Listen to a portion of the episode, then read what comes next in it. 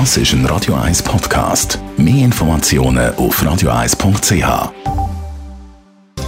Netto, das Radio 1 Wirtschaftsmagazin für Konsumentinnen und Konsumenten, wird Ihnen präsentiert von Tracker.ch, der weltweit führende Anbieter für mobile Ortungslösungen. Mit dem Adrian Sutter. Der erste Monat ohne europäische Börsenanerkennung ist gut gelaufen. Laut SIX sind die Zahlen im Vergleich zum Vormonat höher. Normalerweise sind die Juli-Zahlen tiefer wegen der Sommerferien. Jetzt sind aber so viele Aktien gehandelt worden im Juli wie seit Jahren nicht mehr.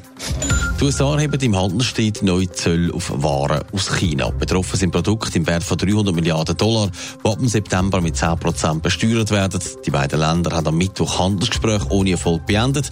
Die Verhandlungen sollen aber im September weitergehen. Japan hat Südkorea von der Liste der Länder gestrichen, die Vorzugsbehandlungen bei Handelsgeschäften bekommen. Südkorea hat schon vor dem Entscheid mitteilt, man werde mit Gegenmaßnahmen reagieren. Japan begründet den Entscheid mit dem mangelnden Vertrauen zwischen den beiden Ländern.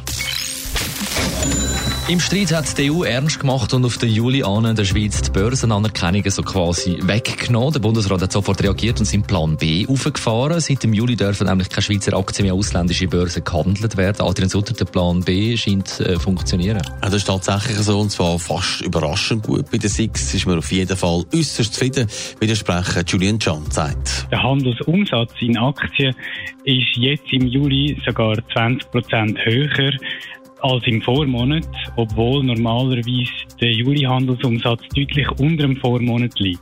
Das heisst, man spürt also nicht einmal die Sommerferien. Das letzte Mal ist übrigens im Juli 2008 so viel gehandelt worden an der Schweizer Börse. Braucht man also die Börsenanerkennung gar nicht? Naja, die momentanen Zahlen zeigen, dass immer noch mit Schweizer Aktien gehandelt wird und das an der Schweizer Börse. Aber für die Zukunft wünscht man sich da schon wieder ein bisschen gleich lange Spieße. Längerfristig ist aber trotzdem wichtig, dass die Äquivalenzanerkennung von der EU erreicht wird, weil damit bleiben die Märkte äh, offen, so wie sie vorher gewesen sind. Und das ist im Interesse von allen Teilnehmern vom Schweizer Kapitalmarkt in der Schweiz, in der EU, aber auch weltweit. Also für den Moment alles im grünen Bereich an der Schweizer Börse, aber in Jubelstimmung kommt man trotzdem nicht so recht. Netto, das Radio 1 Wirtschaftsmagazin für Konsumentinnen und Konsumenten, ist Ihnen präsentiert worden von Tracker.ch. Weltweit funktionierende Ortungslösungen.